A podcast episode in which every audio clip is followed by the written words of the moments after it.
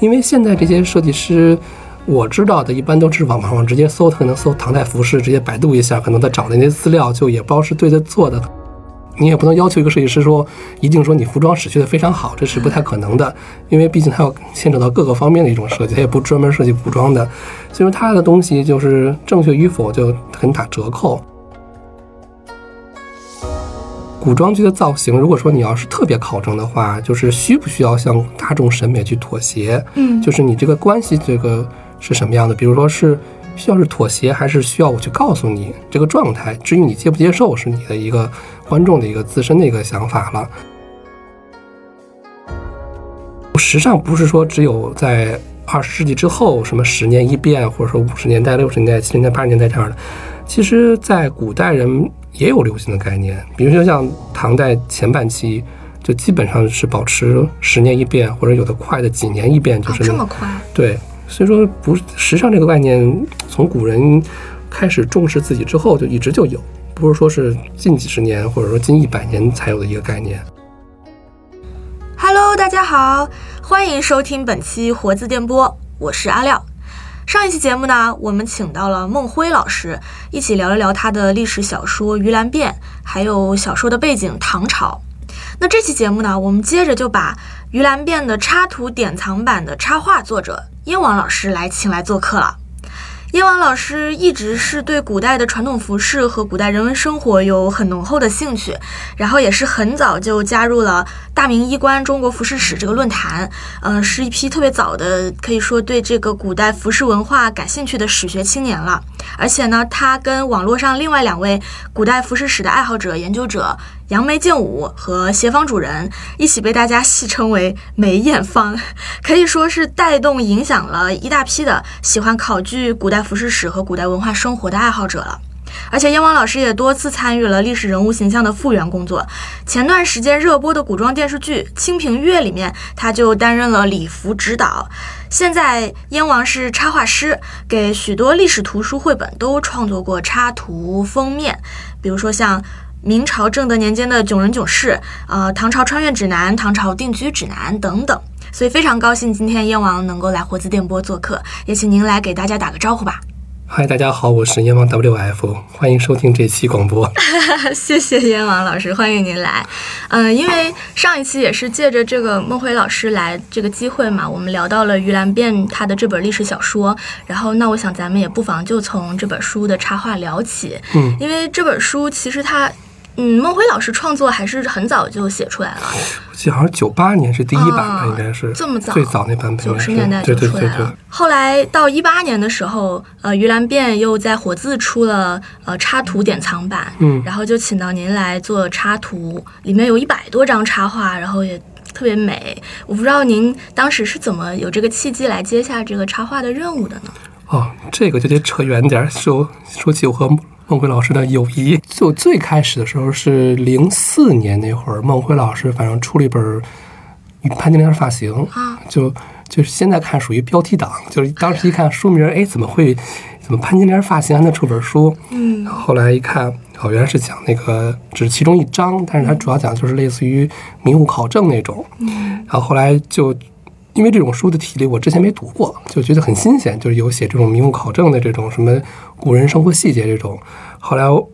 就买了好多，就后来孟辉老师也出了很多什么华天十六生啊这样的都买了。然后那天好像是我跟我朋友，他也喜欢孟辉老师，我说我最近又买了孟辉老师新书，然后他说什么？然后后来他说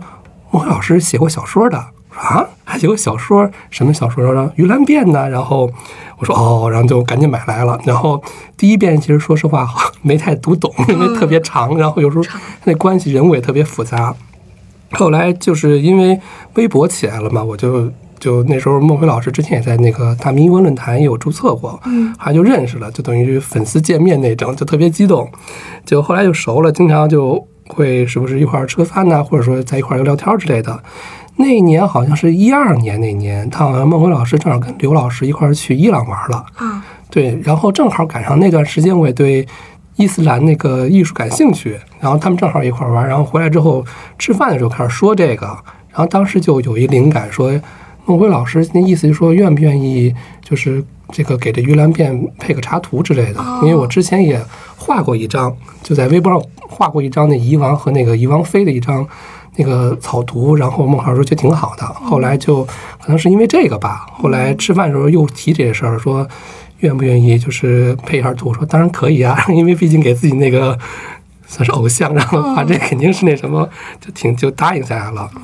您其实是呃设计师背景还是？我是动画，之前做动画的，但是一直副业是插画，然后就一直对。那其实像这种插图有很多就是很细致的还原，那其实这样的画画起来应该是不轻松的，有很多考据的工作啊等等。我不知道您是怎么去完成这样的插画工作的？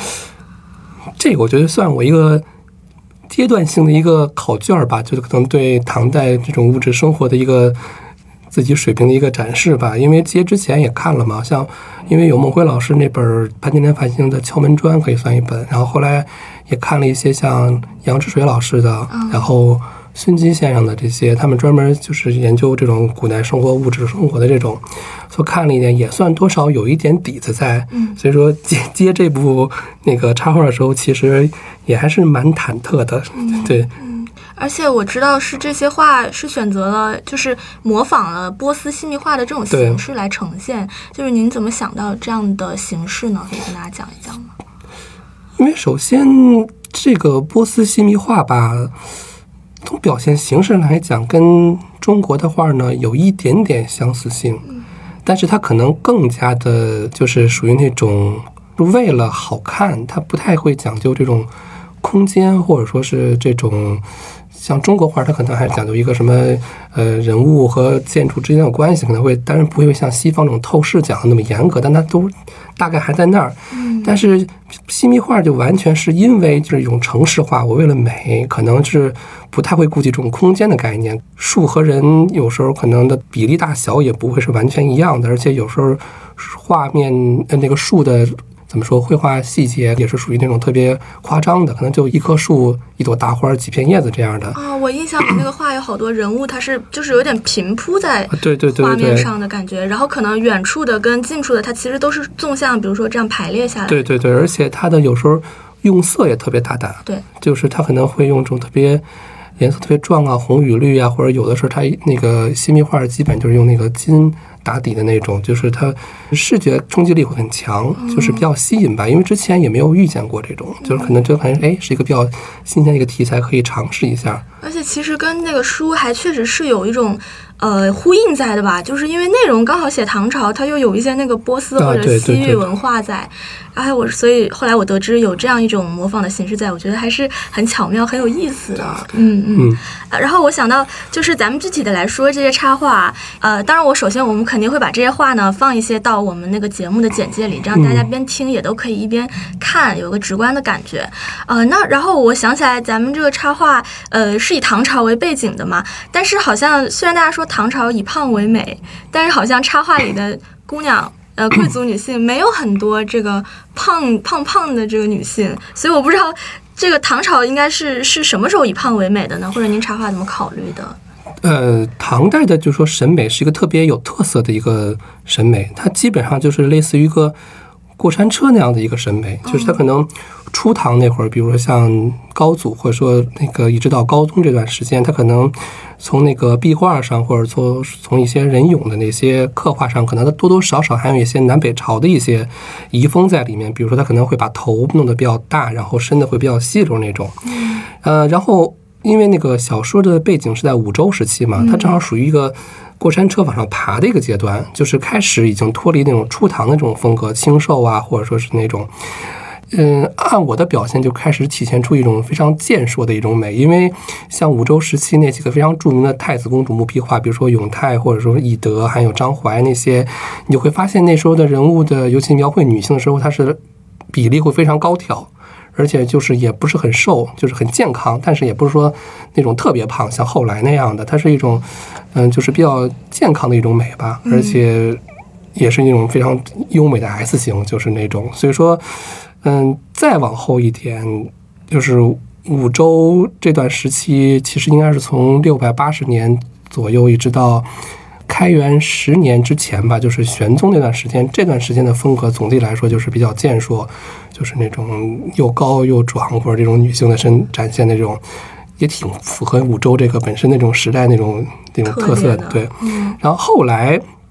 从开元十年一直到开元二十几年，就是这十五年间，就又开始更胖一点，就是属于那种开元样吧，开元的样子。就是你比如说像比较著名那个唐勇，有没有印象？就是有人说是那种类似于日本艺伎头发那种，啊两边翘起来那种，啊那个就是比较典型的开元样的一个典型代表。然后再往后就是开元二十五年，或者说再往二十几年开始就更胖，就一直到天宝，就是天宝十五年这是一个顶峰，就是那时候女的就是又肥又胖嘛，就是一种状态。嗯之后安史之乱过后，或者说到了。九世纪初八几年那段时间就开始慢慢又瘦了下来，嗯但是没有恢复到像，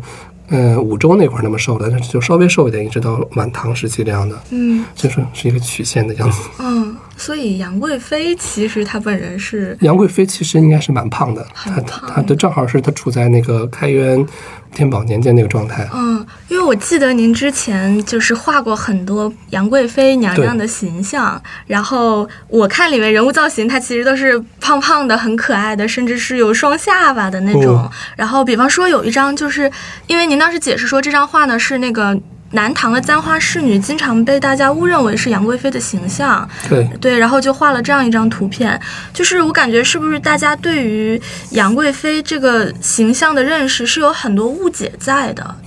呃，就是我国反正因为一些历史原因吧，就是有些经典的形象它是错误的，就是说你要追究它真实的形象化，比如说像秦始皇，或者像李白，包括杨贵妃，这这个属于就是很多原因造成的。因为首先，我们一般人来讲的话，对古人的形象基本上来自于古装剧，就是你比如说，呃，像这种南唐或者说晚唐这种比较经典的杨贵妃形象，其实来自于唐明皇，嗯。就是那时候就是九十年代初那个非常著名的唐代的几部大戏，它里面的造型就是这个造型，所以当时人们就感觉哦，原来是这个样子，然后呢也符合那种大家的一种预期值，可能觉得头发梳那么高，上头顶个大荷花，然后可能还穿大袖子，又拖着地，然后可能那个状态就比较符合人们心目中的一个杨贵妃的一个形象，但实际上杨贵妃跟这个形象差的比较远，因为无论从发型还有服装上来讲，基本上是一个天上一个地下吧，就可以说是，嗯，这么一个所以就有画很多这一系列的这种娘娘的造型对，也算给她那个什么，还原一下，对，还原一下。对对对，然后您刚刚也讲到这些影视剧里面的这种古装人的形象嘛，今天其实也很想跟您聊一聊这方面的话题，就是。我其实一直在想，那其实这些大众的影视剧，他们有没有义务或者有多大的义务去做到还原？然后我我也去查了一些，就是资料也好，或者看您最近最近微博发的一些什么东西啊，好像比如说前几天有一个网友他发的一个微博，他攒了很多那个老电影的集锦，然后里面就有很多关于那种风俗名物啊的考证的还原，就做的很细致。倒是好像近几十年的或者近十几年的古装影视剧，它好像投资变大了，但是它好像还原做的就没有那么细致了。我不知道您是怎么看待这方面的问题的？这说来话长吧，因为嗯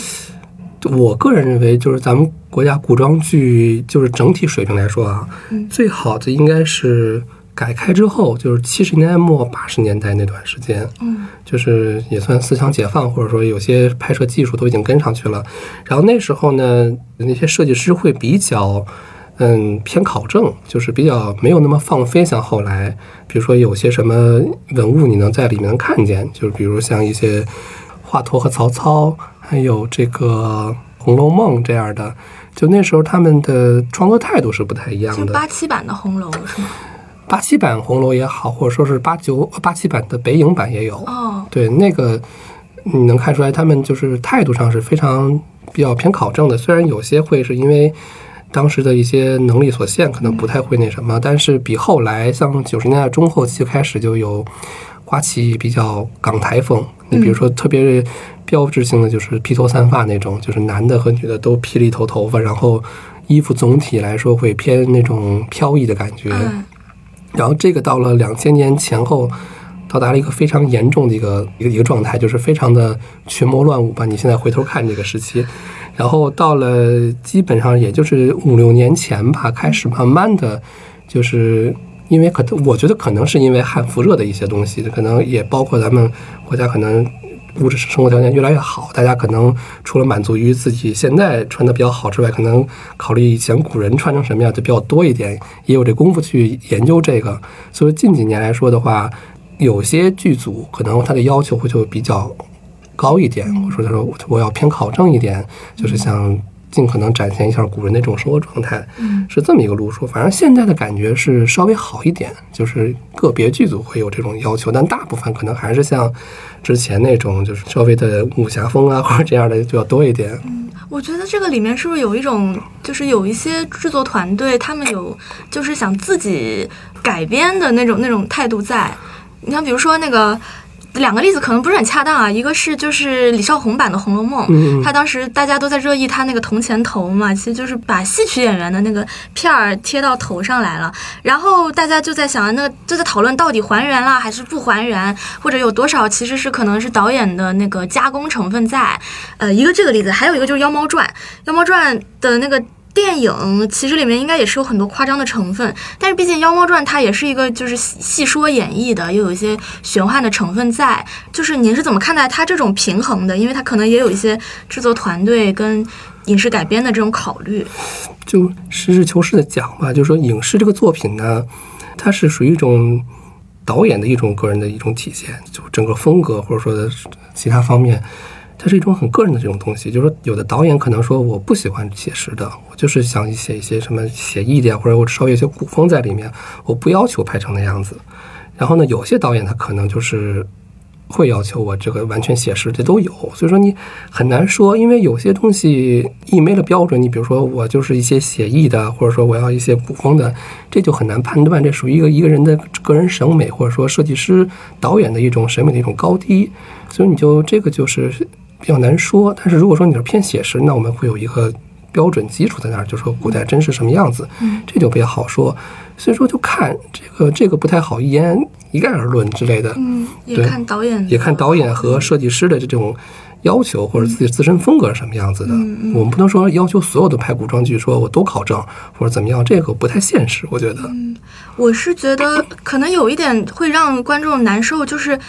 因为比如说《妖猫传》嘛，我们就拿这个例子，因为我是觉得它虽然有戏说的成分在，但是它真的是用了李白、那个李隆基，就是这些人，杨贵妃在里面，包括他们可能，比如说营销上可能会有一些引导，他是想要还原这个盛唐。嗯嗯不一定是《妖猫传》，就是有很多这种剧组，他会去有这样的引导，那给观众一个期待，就是我看的可能就是一个还原了那个时代的这个这个对，剧。大部分的老百姓一般都是这么想的，因为因为他之前一接触的这种信息方式也是从古装剧或者说影视剧这种来接收的，但是这几年反而以这种考证啊、造型考证作为一种噱头来讲的话，是好也是一种不好吧？因为有些东西它真的就是一种噱头，它可能也不是那么好挣，但是我为了。嗯，制造话题或者说有有流量或者说热度的话，我会抛出这么一个来，然后无论是骂也好，或者说赞美的也好，它总能炒一番这样的一个状态。嗯，刚刚您也提到了近几年有一些电视剧、古装电视剧，他们在服化道的准备考证上会做的比较充足一些，当然他们可能也有一些别的考虑，就比如说会把这个甚至作为一种营销点来去向大家宣传，所以它其实确实是比较复杂的一个情况。不过他把这个作为宣传点，至少也说明就是观众的那个认知水平是在提升的。然后另外我也觉得可能是。是不是也有越来越多的，就是有这方面储备的比较专业的人才，他去加入到这种团队里去了？因为我当时记得，就是《长安十二时辰》是一部，还有《清平乐》前不久的，就是他们很大笔墨的去说他们的这个团队，呃，有多方面的这种细节的考证，然后当时也确实是引发了一些议论的。呃，不知道您怎么看待这种现象？就是有越来越多的人去加入到这种团队里去。清平乐就是我跟我跟杨梅，对我我知道有杨那杨梅老师、杨梅建武老师去了，嗯，所以您也是加入到了这个团队当对对对中去，嗯，但是当时大家都是在强调说，呃，剧的在服化道的考证上是做的非常精良的。就我们撇开内容的部分去谈，所以这块是大家获得大家肯定的。所以我不知道您是怎么看待这种现象的，或者您自己去加入到这种生产中、制作中去是怎么考虑的？我当然对于我个人来讲的话，我觉得是个好事儿了，就是整体会比较如实还原古人的一种状态或者形象来讲，我觉得这是个好事儿。然后也算满足自己一个多年的一种愿望吧，就是有些东西你毕竟还只停留在二维上，就是壁画啊或者自己画的画当中，你真的去弄到真人身上，那个效果是另外的一种感觉，跟在二维展现出来是不太一样的。所以说这个其实一直我也是蛮兴蛮有兴趣的，这几年接了几个类似这样的工作的那个。您跟他们合作的形式就是您是作为顾问的形式吗？对，那那会真正影响到他们的这个呃服化道的制作准备。这个其实也看剧组他们的设计师还有导演的一个最终的一个嗯态度了，因为我们只是负责前期提供资料或者这样的，但是没有说是有一定的说是决定权，这个不在我们手里头。嗯，那呈现出来的效果基本上。就是有些嗯导演他要求说不能太天马行空，或者说你还是要按照实际来。那么我们可能这方面的力度就会大一点，嗯，就是可能从一开始设计到最后的嗯东西出来之后，可能会八九不离十是那个状态。但是有些可能导演说只要求灵感，提供元素，就是至于后期。设计师他自己怎么消化，那就是他自己的事情。这种情况也有，就是每个剧组不太一样，得看制作团队的想法。对，嗯啊，但是我觉得看到这么多。就是有专业知识的人加入到其中去吧，反正我自己还是觉得很很高兴的。我挺高兴的，嗯，是吧？因为确实我们都是通过大众媒体或更多不懂的人，他是通过大众媒体去想象那个时代的，那可能有一些误解就永远留下来了。嗯。然后还有个问题就是有多大程度上的去还原？就是像您这样，他可能是很专业的人，可能很敏感在一些细节上，比如说如果一个桌子上摆的是什么东西，或者某一个杯子的材质等等这些比较专业的知识上，您是。是很快很敏感就能发现它的问题和区别的。然后对于更多他没有这个专业素养的观众来说，他们不够敏感，他们可能觉得那就就这样过去吧，也也没什么关系。嗯，我觉得这是首先是一个自我的一个要求，但是一个普通人看的话，他可能第一说好看不好看，这是一个非常重要的一个点。就有些特别考证的，或者说有些特别还原的，其实我当然我自知道知道这是正确的，但是。你要是展现给观众，其实我也会打一，会有点打那种鼓，就说到底观众能不能接受这个状态。所以说这两方其实是一个特别有意思的一个关系吧。其实我我这几年也是在考虑说，古装剧的造型，如果说你要是特别考证的话，就是需不需要向大众审美去妥协？嗯，就是你这个关系这个是什么样的？比如说是。需要是妥协，还是需要我去告诉你这个状态？至于你接不接受，是你的一个观众的一个自身的一个想法了。所以说，有时候剧组经常会听到，就说可能啊，这个演员可能觉得这个造型可能太那什么什么什么，可能接受不了，或者说观众老百姓可能会觉得啊，太过有点过了，可能可能会这样。这个一直是我一个比较这几年在考虑的一个问题吧。嗯，确实是我看到一个老的微博，就是也是杨梅建武老师之前。很早的时候发的那个《中华遗产》杂志，当时开辟了一个梳妆的专栏，就还原了唐朝时期不同时期的那个女性的妆容。嗯，当然前不久的那个《长安十二时辰》，当时的主角的妆容是也也引发了热议的。然后即使是那样，已经就有很多人在讨论说，好像有点就跟之前了解的不一样，有点不好接受。但其实去看那个《中华遗产》杂志里面的专栏。他的那个形象有很多妆容是跟我们想象中差别还更大一些。对，嗯，我我争取也把图片也到时候也附上，让大家听的时候也一边看一看。就其实可能历史真实的历史的样貌跟我们大家了解到的是差别很大的。就是有一些什有一些妆容，它其实是有一点颠覆大家的尝试，就是会觉得这个真的美吗？比如说，可能有些那个血晕妆或者什么妆，它在脸上画的这个红道，那在当时的人看来，真的这个就是美的吗？对我们来说，就是好像很难接受。对，就是这是很普遍一种想法，就是当下的人总是按照自己的审美去判断古人的这个，他可能我觉得不美，那古人会觉得美吗？那那状态就表现在那儿，有壁画在那儿证实的，也有。诗雪云妆，白居易写的诗在那儿作为辅证，嗯，当事人可能觉得就是一种美，所以这个就是需要自身的调节的那么一个那什么了。嗯，就不能完全拿自己现在站在的这个时代去推断对对对过去的历史。嗯对，因为呃说起来就有点儿悲伤，因为我们国家其实算是东西方服饰体系、东方体系体系一个代表，但是呢，由于可能一些历史原因吧，可能我们对物质生活史这方面就是一直不太重视，可能重视起来也就是这十几年之前的事情了。所以说，大家可能对这个古人具体什么形象都是一种特别模棱两可的一种状态。就是我们的基础知识这块儿是一个比较空缺的一个部分，就是没有一个好的一个资料库，或者说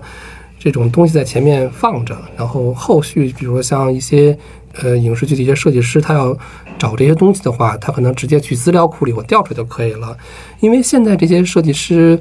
我知道的，一般都是网网上直接搜，他可能搜唐代服饰，直接百度一下，可能他找的那些资料就也不知道是对的做的，可能你也不能要求一个设计师说一定说你服装史学的非常好，这是不太可能的，因为毕竟他要牵扯到各个方面的一种设计，他也不专门设计服装的，所以说他的东西就是正确与否就很打折扣。所以说像杨梅剑舞也好，或者像最近出现好多这种比较偏复原的这种什么小兴趣小组这种也好，其实我觉得是一件蛮好的事情，就是在弥补吧这个基础部分，就是大家一说什么了解唐代服饰或者宋代服饰，可能百度一搜或者微博一搜，可能最先出现可能是这些在网上传，就是有很好的群众基础或者转发量的这些比较正确的一种资料在那块儿。他们发出声音来了，对就是做资料的补充。之前是这块儿就特别缺失了，就没有了，大家也不知道哪个是正确的，都往上一搜。现在是有这么一些爱好者在做，就是填补了这个空空白吧，应该是。是不是其实这一块入门的资料也确实不太多，嗯，对，其实有门槛。嗯，一是之前一直是冷门儿，其实现在也算一个小众的一个东西，所以大家慢慢的弥补，慢慢的弥补这样的，对对对对，也在重视这几年，我觉得在这方面，对，因为刚刚也说到不同的剧作，他们的制作组，然后也会请到一些专业的人才嘛。但是有一些团队，他们反正我看到的，好像有一些以唐朝为背景的剧作，他们在说到我们的团队的时候，经常会说我们的团队是日本的团队，然后慢慢就会看到有很多这样的声音，就是会说日本是唐朝文化的冷冻柜一样，就这样的说法。那它是真的有道理的吗？是说我们中国国内是真的很缺乏这样顶尖的专业人才吗？不是为什么会有这个状况，其实也是蛮值得讨论的。就是首先最先提出来的这些人，基本上是因为像应该是咱们父亲那一辈，就是嗯五十六十年代那些导演。这代人可能他是对传统文化就是掌握程度相对匮乏的一代，所以说他可能觉得国内好像没有这方面的人才，或者他觉得可能某种形式上讲，日本可能日韩这方面做的又符合他心里中的预期，然后又获过奖之类的，所以说把这些人请来做这个他就先。看到这些人了，对，他就先看到这些人，而且国内当时的情况，像九十年代那会儿，服装好像正好也是那种开始什么日韩都进来了呀，或者说像什么这些都进来的，可能这样的情况就出现了这样的那什么。嗯，这样的状况，，对，嗯然后至于这个唐代建筑去日本看这个这种类似这样的观点，这个我觉得是这个说这话的人，要不然专业知识不够，就是他逻辑上是有问题的。什么日本是唐代文化的冰箱，这个首先我觉得日本人自己都不会答应的，因为他整个把日本的非常粗暴的规定在你，你好像你只有唐代文化，那么之后的像平安时代的那些，呃，日本搞的这种和风文化也好，你无论在什么。嗯，江户时期的那种非常发达的那种呃市民的那种文化也好，你等于说都抹杀了，都不存在，好像只有唐代这些还原汁原味保存下来。这个我觉得正常人都不会这么想的。就打一个特不太恰当比例的例子啊，就是说你去买了一身巴黎的高定高级定制服装，你买了买了很多，然后就说我家里就继承了巴黎文化，你这焦虑时代文化就在我们家，你觉得这个是不太那什么的？对就虽然这例子可能不太恰当，但是意大概是这个样子。嗯，明白明白，所以还是要更冷静的去看待这个问题。其实背后有很多历史的或者是社会的原因，像您刚刚讲到，可能是我们父辈那一代人，他确实也有一个。历史背景在，就可能那个时候大家确实就对这个物质文化很对，因为。上期我听孟辉老师也讲了嘛，啊就那段时期可能对物质文化可能处处于一种不太重视的态度，所以说可能这方面就因此考据弱了，对对对。嗯结果又被就大家就可能更加首先看到那个可能发出声音的那一那一些团队了，还好在现在这样的状况已经在好转了，嗯。对，嗯、然后你刚刚也提到，可能是跟就是最近这个传统文化热的兴起，呃有关，然后包括现在汉服这种文化越来越盛行了。我自己对于汉服圈这个群体，呃，还是蛮好奇的，就是也是分人的，就是可能真的是有很多是抱着很。专业的态度去了解它，去学习它的，然后也有人可能他只是把这个作为包装自己的符号，呃，然后甚至也有一些是就是商家来浑水摸鱼了。嗯我记得之前看到啊什么大号吧发的一个说是什么呃某个商家做的高定汉服，哦然后哎呀几多少钱多少钱，但是穿着它，然后就是骑模特到路上去走拍一天的视频，大家都在嘲笑他，就是你这个高定做的就是太让人笑话了。然后我不知道您怎么看待这个这种文化？其实对这个服饰说文化来讲的话，还真得感谢汉服的这种运动，因为它毕竟无论它好坏也讲，它会引起人们注意，这一点就是算是功德一件，我觉得算是。但是汉服跟服装史呢是两个概念，就是可能这两个圈儿可能但是重合的部分比较多一点，所以说再加上他们自己内部呢也分好多派系了，嗯，就是对他们就是有的时候，呃，这个我我我是汉服，然后我就要明确汉服这个概念。对，但是你会听见很多不同版本的说对概念是什么是汉服？对他们嗯至今也在争这个，所以说算是争这个就有点无聊了，可能就违背了这个这个意义了。嗯，反正我觉得是因为缺乏一个类似于权威性或者怎么说也好的一个去来判断什么是什么是这个在，所以说就会显得现在比较乱吧，可能是。嗯嗯，然后看你微博也在置顶会说这个东西，就好像还是有一些火药味儿在的。对，因为很多都会问你，比如说唐代什么什么什么什么算算不算汉服，或者说清代什么什么什么算不算汉服？我觉得这个属于你们的事情，就是在我这里都算传统服饰史，没有说是嗯因为这个就不去这样的一个状态。为什么会提这种划分的问题啊？是说，就是我我我们能不能穿这个衣服是吗？是对于这个汉服爱好者来说，为什么他要去划分这个？因为汉服它可能是以一种汉服圈儿一个，它是以自己，他可能对于清代或者元代这种少数民族那种服饰，可能会是有点排斥，或者说它哦不太会那什么。重视这个，对所以他就要标明一下这对个。啊，但是也确实是因为有这样的一些爱好者，然后所以才让更多的人来关注到这个对传统服饰的领域了。您能够呃一会儿推荐我们几个就是做的比较好的，就是在还原方面做的比较好的影视作品也好，或者是这个书籍也好吗？比较还原的影视作品是吗？嗯，我记得之前呃，当然是爱好者做的一个视频，它是还原明朝皇帝的一个早晨。哦，那是泥花堂，哦，那他们是一个它是属于呃汉服圈儿里偏考证的。哦其实说白了就是跟服饰史基本也没什么区别，但只不过他们人家人人家叫汉服，可能，嗯但是实际上跟服饰史的要求是一样的，它可能一就非常偏考证，就是没有说任何有种设计感或者说一些其他东西在里面，这就比较好说，嗯因为你一脱离说我有设计感，这就难说了。就像之前说的，就牵扯到个人审美的问题了。有人觉得你设计加进去就好看，有人觉得丑，这个就是嗯就怎么也说对。嗯，但是那个视频做的很用心，就是对我来说，我很喜欢这种视频，是因为我觉得它有生活化了，就是让人就是历史。感，就是细节很丰富。对对对然后其实《鱼兰变》当时吸引我的也是这点，嗯就是孟辉老师用大量的篇幅在描写这个女的起来梳妆啊，或者她用的什么。呃、钗子啊钗子呀，然后要么又是熏香啊，或者说一系列特别细节化的描写。这个我因为当然我那个小说可能这方面的现代小说不不是特别多了，因为我印象中这么描写的也就是《金瓶梅》或者说是呃《红楼梦》，它会描写这种用大量篇幅描写这种生活细节，所以当时一看，哎，小说还是能看得进去的，因为不太像之前有小说可能就写的比较突出结构啊，或者那种那种那种多一点。它就跟那个我刚刚说到的这个明朝皇帝的早晨那个视频一样，会有很多细节在，就让你好去真正的还原古代人的生活的状态。嗯其实也蛮蛮考验作者对这个唐代生活的这个把握的细节把握的，因为这个你这些后面有大量的这种资料堆积，你才能写得非常的生活化。嗯，现在对这这一点这个风格，现在好像很少人能写出来。所以是吸引您的点。对对对对对对，不知道还有没有什么这种作品？我只能说整体来讲还不错的。其实可以看看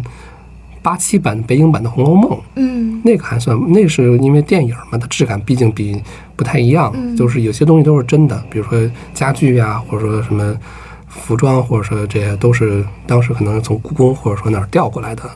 是这样，因为现在也看到很多服装设计师也好吧，就是他们会把一些古代服饰的元素去融入到现代服饰中去。然后我自己有一个可以说是执念，就是我一直在想，我们现在现代人穿的中国人穿的衣服都是还是受西方文明影响以后的这种西方文明的这种这种服饰。嗯、那如果我们自己的文明能够一直延续下来，如果我们能够从就是从内部去真正发生一些改良，然后再去适应现代人的这种生活习惯，我们从古代服饰一直过来的这个服饰会是什么样子？所以我就一直会想这种问题。然后我不知道您怎么看待就是这种改良的汉服也好，古代服饰也好的这种现象。因为设计师反正之前他们那个基础方面就比较就是缺失嘛，所以说他们有些呃之前的一些积累文知识的积累，其实就很成问题。我们也不太清楚他到底是嗯、从哪方面得到的这些资料，或者他可能更多的是。西方的一些之前的一些比较经典的东方题材，可能从那方面得出来说，比如像，呃，末代皇帝或者说之类的这些，可能对，哎，这个符合他心目中的那种东方，或者说觉得觉得演绎的更更有味道。哦，就是他是通过西方人再去回头看再再再再嚼再嚼一遍，对，因为但是说实话，末代皇帝那个戏呢，也有一些这个夸张扭曲的部分在。对，也有一部分夸张扭曲的部分在，但是他在某一些方面，质感方面，他做得到，的确像那么回事儿。就是他，因为他每个造型，它的确都有考证，就是说它的确都有原型，当然也有一部分是他自己想的，天马行空。就西方人就是历来那种东方主义的魔幻题材那种想象中国宫廷什么样子，但它部分的造型，它会你能看得出来，这个是哪个老照片儿，比如说这个是什么什么宁波的那那那地区那个奶妈梳了一那么大一头发那个那个的确有，但是你放在北京这个地方宫廷里适不适合，那就是另外一回事情。嗯当然，这也跟专业能力有关系，你适不适合，资料都是真的，或者我都有参考资料，但是你是否放在这个东西合适，在这个状态，这就是另外的一个状态。所以说这些东西，首先末代皇帝出来被吹捧了，可能说它真实感也好，或者说它这个视觉上的那种华丽，或者说符合那种状态，可能就牵扯到一帮设计师可能觉得啊，还是老外做这个会比较比中国就对，会比中国人来的更那什么，他可能就看一些这些东西，然后再反刍到自己的身上。然后另一方面就是他可能方式方法有问题，就是我国如果说你要从纹样上来讲的话，我国有很多很好看的传统纹样，你无论是出土的。丝珠也好，服饰也好，或者说壁画上的花纹也好，都能当做一个很好的一个素材来去设计。但是呢，我们这些设计师可能他可能也不太关注这些什么，你也不能，你也没法想象一个设计师去翻考报考报告或者买那些出土画册去看，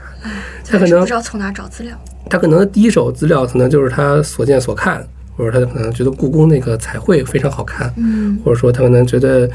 其他的一些东西吧，觉得它符合他那个状态就设计了。这些东西反正基本还是上一代、上个时代那些人的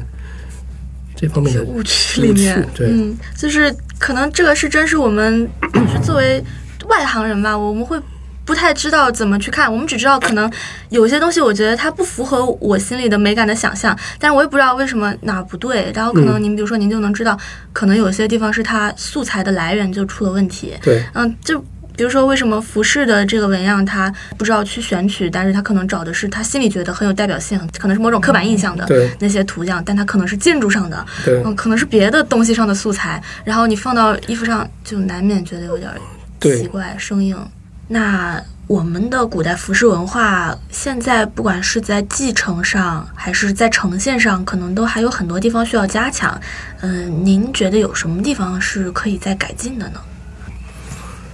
我觉得反正总体来说，慢慢都在变好吧。嗯就是即便是汉服圈儿，它从诞生到现在，也是在慢慢的变好，跟之前那种不是一个那个状态。嗯总之，我觉得是慢慢来吧。但是我有一个迫切的要，就是个人的愿望，就可能我呼吁一下，咱们国家应该建立一个类似于扶持史博物馆之类的这样的一个、哦，这样的一个那什么对，能有一个完整的官方的一个那个这样的一个东西才、嗯，好像呃，现在就更多的是这种展，好像比较多。，对。嗯，可能会有，但是都是很短期的，然后好像传播的力度也不太大，还是局限于这种小圈子。对，嗯，只能真的是慢慢来，通过爱好者来一步步的把它扩圈儿。但是我我接受的一些信息，可能官方可能也在重视这个，因为我这几年也知道一些消息，可能这方面的东西官方也在关注。嗯嗯，所以也会应该会有更好的。对，我觉得慢慢来吧总之，嗯，势头是好的，我觉得。哎，不知道国外在这方面是做成做的怎么样？哦国外不管是东亚国家还是说欧洲，国外就很基础就很牢了，就是首先它服饰的基础就很牢，因为国外物质生活史研究是非常发达的，就是服饰是包括在里头的嘛，所以它有各种服饰博物馆或者说研究服饰的机构。你比如像英国巴斯那个，就是专门有个服饰博物馆，那个你还可以借出来穿，或者那样能看到实物。然后日韩这方面就更那什么了，它本身自己就有各种科普的绘本这种这种东西，它觉得基础就很好。因为我们国家之前就一直缺基础这块儿，嗯就不知道我去哪儿获得正确资料这个东西，所以说后来就导致影视剧可能就会那样。所以说我们其实这几年也在模仿嘛，就是类似于看怎么去普及这种服饰史的这种向老百姓这种传播这种知识吧，像从绘本呐、或者说像我画的这些东西来讲的话，也算是一种那个传播吧。哎，我没有想到，我我其实听您讲了才知道，所以我们看到的这种传播力这么大的大众影视作品，是在这块的准备是这么匮乏的，就是可能有一些真的是从网上搜来，然后就设计出来就这么用了，所以还是对，因为嗯，另一方面可能就是有一个特别错误的概念，就是大家老觉得这个唐代好像就一身形象，就我们一说唐代，可能就标出一个形象来，可能明代又是一个形象，就是归纳出来。但是我觉得这属于特别初级的一个状态，就是你对一般人普及这个东西，说可能唐代是什么样子，那帮人可能呃普通人可能没有这种各种细节的这种细节是对他们就他只有一个刻板印象。对，对，唐代好像就是要么就胖，要不然就是什么什么，就是 那种。嗯对，这个其实概念是不太正确的。就是唐代三百年不可能从始到终都是一个样子的。嗯，时尚还要有流变呢。对，就是时尚不是说只有在二十世纪之后什么十年一变，或者说五十年代、六十年代、七十年代、八十年代这样的。其实，在古代人也有流行的概念，比如说像唐代前半期。就基本上是保持十年一变，或者有的快的几年一变，就哦是，这么快。对，所以说不时尚这个概念，从古人开始重视自己之后，就一直就有，不是说是近几十年或者说近一百年才有的一个概念。所以不同的朝代里，不同的时代，时期时期也会有对很多变化。所以这方面就是西方人可能对这些时代划分，他可能不会讲我是波旁王朝服装史，不会这么取名的，他可能会讲的比较细节，比如说十八世纪洛可可时期的服装，或者说是巴洛克时期的，或者说文艺复兴早期或者说晚期，或者说是北欧地区，或者说是意大利地区，它会分得很细，基本上是跟年代走。嗯，但是东方可能它按朝代走了，你比如说像唐代服装史，或者说像平安时代服装史 这样这样的一个，这样这可能是跟东西方的一种嗯区别吧，对待那个那肯定有一个资料研究的细致程度就还不一样，所以还是要需要积累。对嗯，好，那呃，今天也特别高兴燕王老师能够过来跟我们分享这些服饰史的知识，然后未来应该也有希望能够看到更多您的插画作品。谢谢。我我是很期待能够看到更多您的这种插画的作品，然后也能够跟大家科普更多这方面的知识。我们都还是期待，呃，我们这块的文化能够更好的被保留，被大家发扬起来，也能够更多的纠正大家的一些认识，弥补一些以前的不足吧。然后，所以也非常感谢像您这样的有这方面知识储备的人才在做这些贡献。嗯，然后也非常谢谢您今天来火嗯客气客气字电波。嗯，期待下次您能够再来。好的，啊，谢谢您。好，谢谢。别走，还有一个彩蛋。您参与了《清平乐》里面哪几套服装的设计？呃，刘娥的一套叶庙的那套女版的滚冕，然后还有一套皇后的第一，以及曹皇后的一身第一，通天冠，然后大臣的朝服，还有一些小零件，比如说